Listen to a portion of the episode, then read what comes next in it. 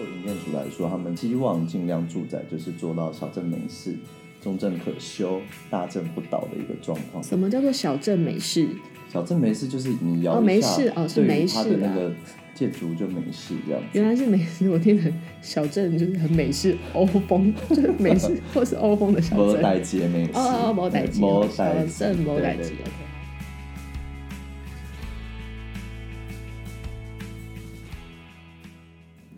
Hello，大家好，欢迎收听《闺房密室》，我是马蒂娜，欢迎来到我们全新单元贾老师的房产小教室。以后这个单元它就是会针对不动产跟房产或者是相关的一些知识上面的部分来做一些传授啊、教授给大家。那今天贾老师的呃教授内容是建建筑结构知多少？在哇塞！现在就把时间交给贾思博贾老师。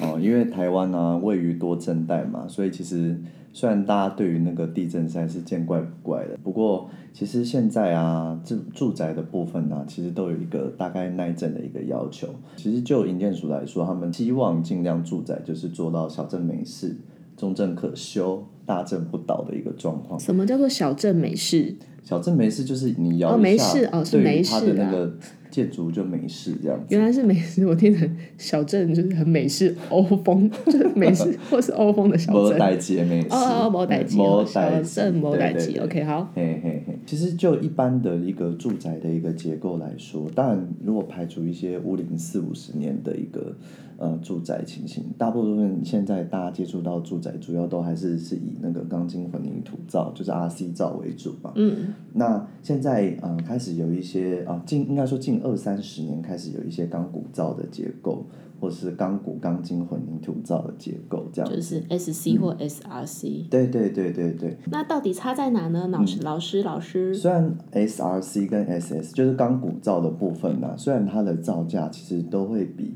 钢筋混凝土造来的贵，但其实老实说，三个三个结构它会有不同的属性。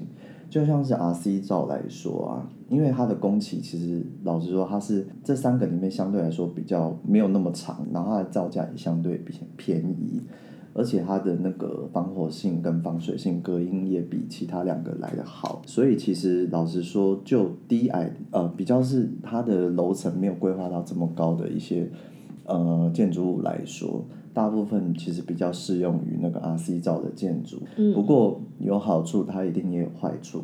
RC 造的建筑物呢，因为它混凝土也比较硬的关系，所以它的延展性比较差。所以延展性是说，假设如果地震来的时候，那个 RC 的那个混凝土就是扮演说它就是硬在那边，它就是不要让你有影响。但是假设它那个地震的那个力道就是有点太大的话。那就变成是它的结构会有受损的情形。哦，无存旧啦。所以一般呢，RC 造的建筑物啊，当然就是我们在讲一般情形下啦。假设如果真的是有倒的状况的话，一般 RC 造的建筑倒通常都是。楼下倒，然后楼上整个，你知道，就是例如说，可能四楼变一楼的那种概念，嗯、对，它就不会是像说可能盖很高，然后拦腰折断这样子下来。哦，对对，RC 造不比较不会有这种状况。至于说如果有钢骨造的那个房子的话，它就比较适合高楼层的部分。那它工期虽然比较长，造价也比较贵。但是它的延展性是比较好的。所谓延展性，就是相对于混凝土，它是用硬的一个材质的方式。那钢骨造来说，它就是有力来的时候，它就是可能它就会它可以顺着那个力，对，它可以顺着那个力去排解掉。所以老实说，钢骨造的房子在地震来的时候确实比较震，就是晃的颇厉害，越高越晃，嗯，对，越高越晃。嗯，像是其实现在很多那个办公室啊，都是用钢骨造的，所以老实来说，他们的那个晃的程度就会比较高，因为晃的能度比较高的关系，也会影响到它整个舒适性的状况，所以它其实比较多是用在那个商用不动产。嗯，那至于说 SRC，就是结合两个的一个优点，只只是说。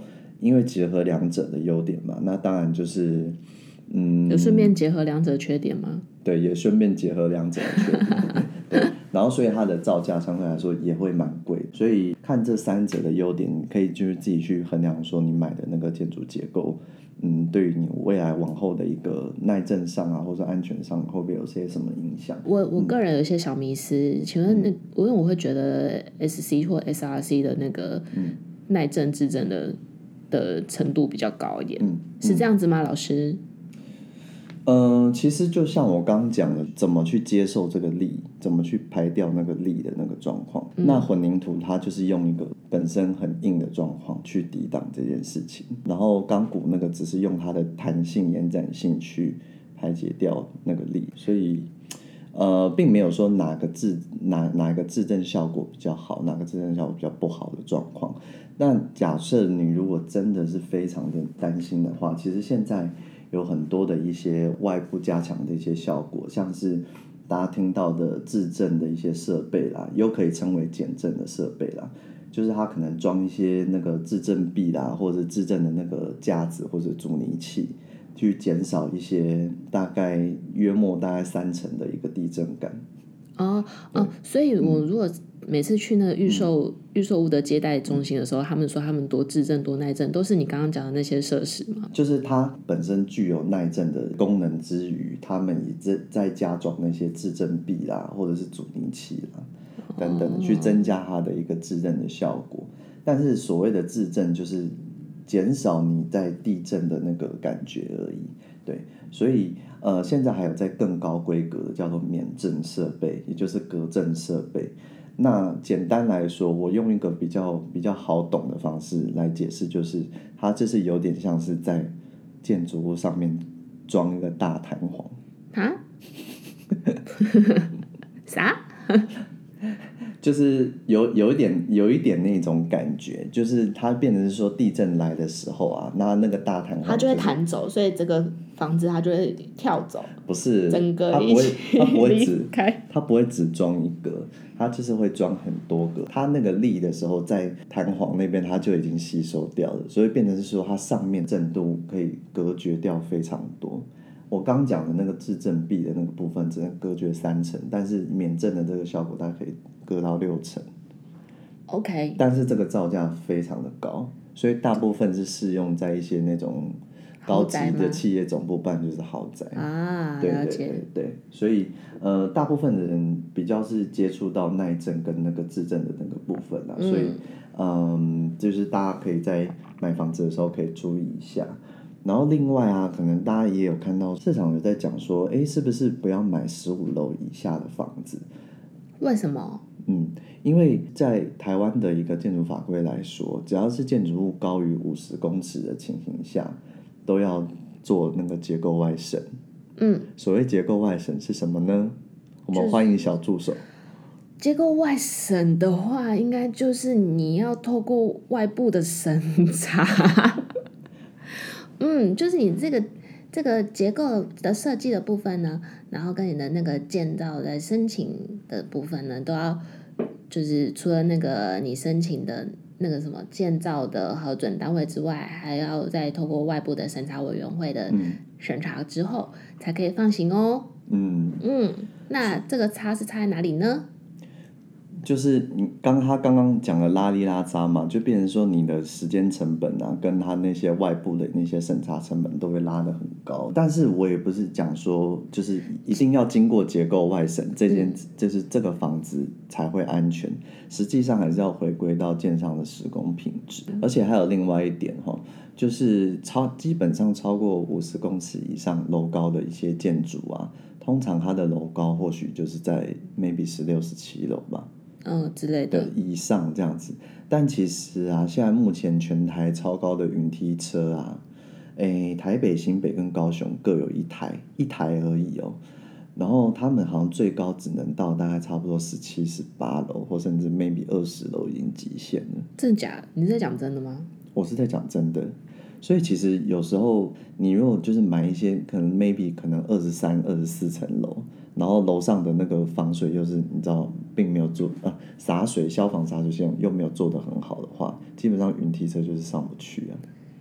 哦，真是对，所以实用的冷门知识呢。对对，所以就是当然就是有一派是说法说，因为十六楼以上有结构外审会比较会比较耐震啊，就是会比较审查比较严格这样子。可是我觉得实际上还是要回归到建商的施工品质。对，嗯，所以大家在买房之前呢、啊，可以去查一下说这个建商或者说他可能配合的营造厂商本身的一个素质怎么样。嗯，对，或者说，呃，进一步说，你可以去问他们说，哎，他们在哪里？是不是还有工地？你可以去看一下他们现在正在施工的工地跟钢交屋的一些新成屋的一些状态怎么样？去判定说，哎，你要不要买这个预售屋？哦、嗯，不过假设你如果是买中古屋，你就是 suck it up。哦，Yep。好，那谢谢今天贾老师为大家带来的这些冷门，呃，后面后面那个算是冷门的。实用小知识，实用小知识。对对对，希望大家都可以在买房子的时候买到自己心仪，然后并且安全的房子喽。好，下课。